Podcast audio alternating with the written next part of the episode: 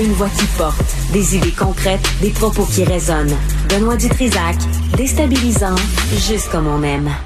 Bon, mais là, là, on fait aujourd'hui, mardi, midi 20, une, une bonne nouvelle. OK? Une bonne, attachez-vous, là, parce qu'il y en a encore des bonnes nouvelles avec euh, Dr. Euh, Richard Béliveau, qui est docteur en biochimie, directeur du laboratoire de médecine moléculaire et chercheur au service de chirurgie de l'hôpital Notre-Dame. Richard, bonjour. Oui, bonjour. Bonjour. Ton, ta, ta, chronique aujourd'hui est sur l'antiviral Monulpiravir. Déjà se souvenir du mot sacramouille. Ils, peuvent-tu trouver des pilules plus simples?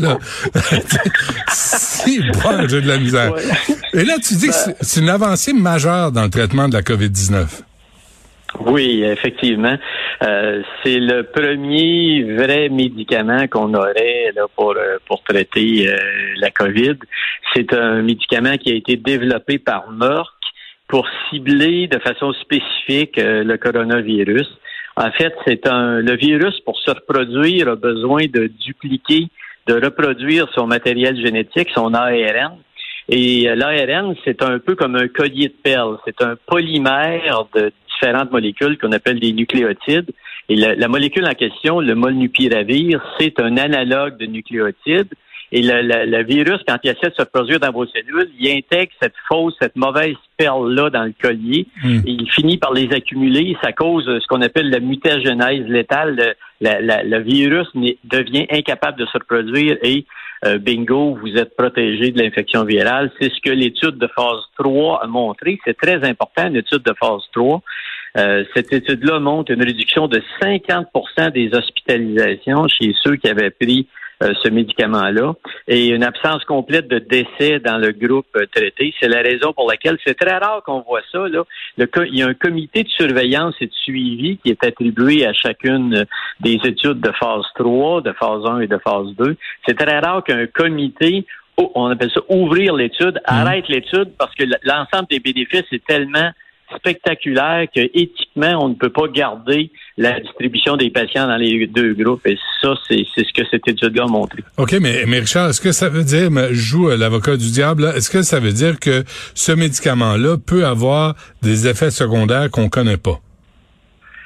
Ah ben ça, ça a été déjà étudié dans la phase 1 et dans la phase 2. La tolérabilité, on, L'étude n'est pas encore publiée. Là. C'est, tout ce qu'on a, c'est, le, le, rapport de, de, On sait que la demande, une pharmaceutique va jamais faire une demande à la FDA si les données sont pas très solides, parce que c'est un, c'est un niveau de risque très important. Mm-hmm. Euh, ils ont déjà 10 millions de doses qui sont qui sont en ligne de production.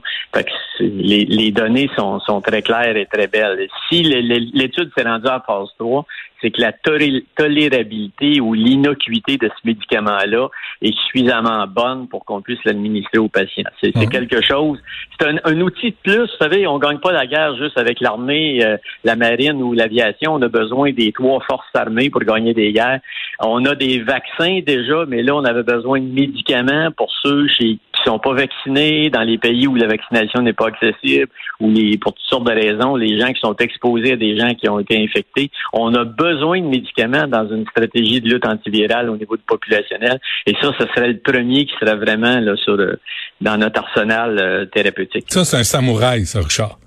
Oui, c'est ça. un samouraï, il, il, se battait, il, se battait, pas juste avec son katana. Il y avait un wakizashi, un tento, il y avait des yari, il y avait des lances, il y avait toutes sortes d'armes. Mais moi, j'aime ça. Oui, je sais. euh, euh, dis donc, est-ce que... en termes de combat. Est-ce que... Oui, j'ai vu ça. Est-ce que le mol, molnupiravir, je vais l'apprendre un jour, est-ce que ça se prend en prévention? Ça se prend une fois que tu es contaminé?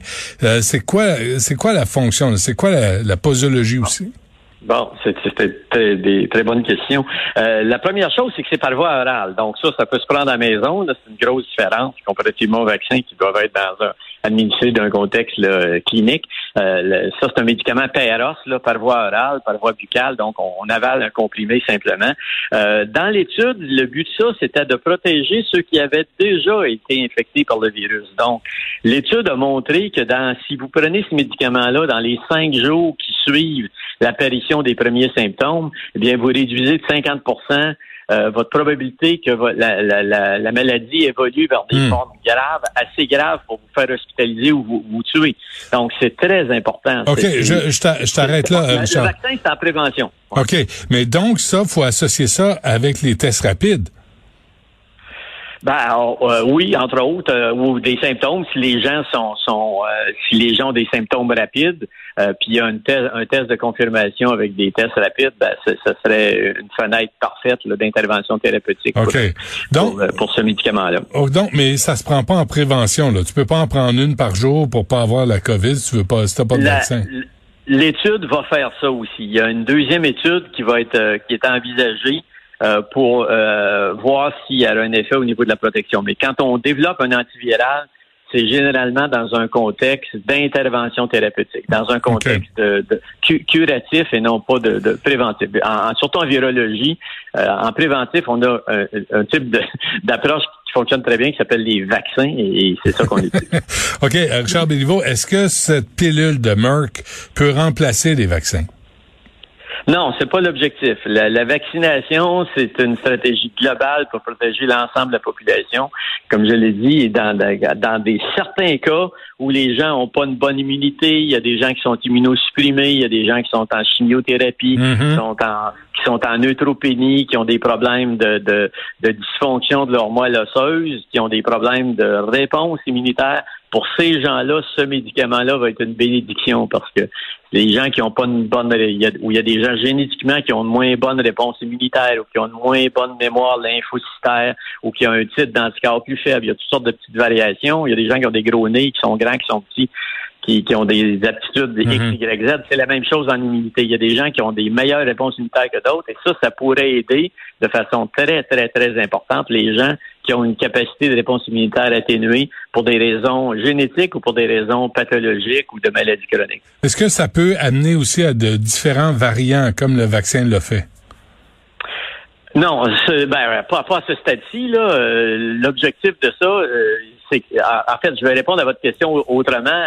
dans l'étude, euh, il y avait plusieurs variants qui étaient étudiés, y compris le Delta, et ce médicament-là fonctionne même contre le Delta. Ah oui. Euh, oui, c'est ça. On n'est pas comme en, vaccin s'il y a des variants.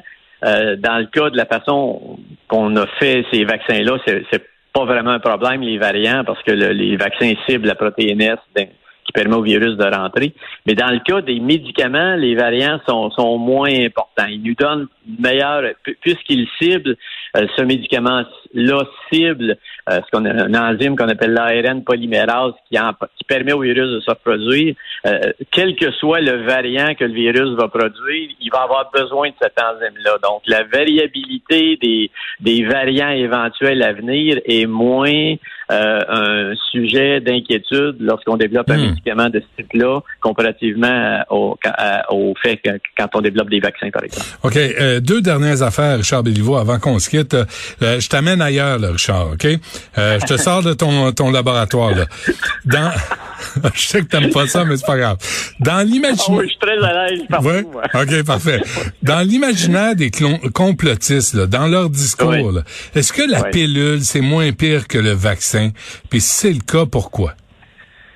Ah mon Dieu, c'est je, pense que c'est pas homogène l'univers des complotistes. Hein. Je pense que les gens qui sont réfractaires à la vaccination, c'est une population très hétérogène. Il y a des gens qui c'est pour des raisons religieuses, il y a des gens qui c'est pour des raisons de, de problèmes de santé mentale, il y a des gens qui c'est par insécurité, il y a des gens qui c'est par peur, il y a toutes sortes de raisons qui amènent euh, les gens à refuser les vaccins.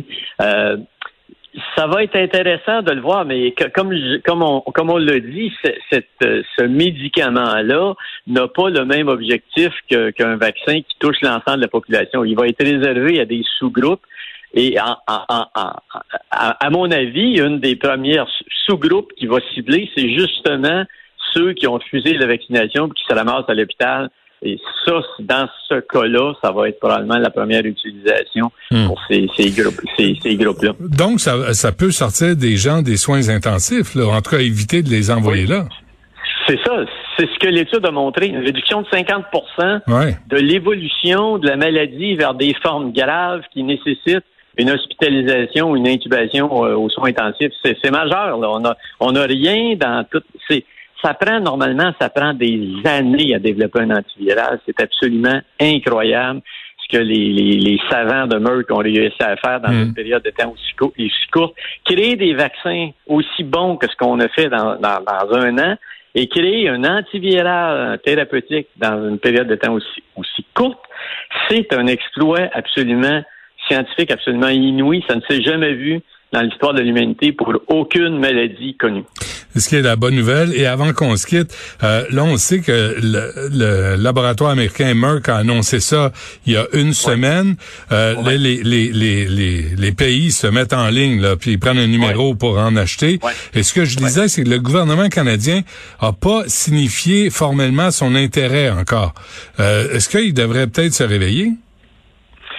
Ben, je pense qu'il il, faut, il faut quand même. là, il va avoir les comités de la FDA, il va avoir les, là, les données vont être accessibles. Euh, il va falloir que ça soit publié. Il va falloir examiner ça en détail.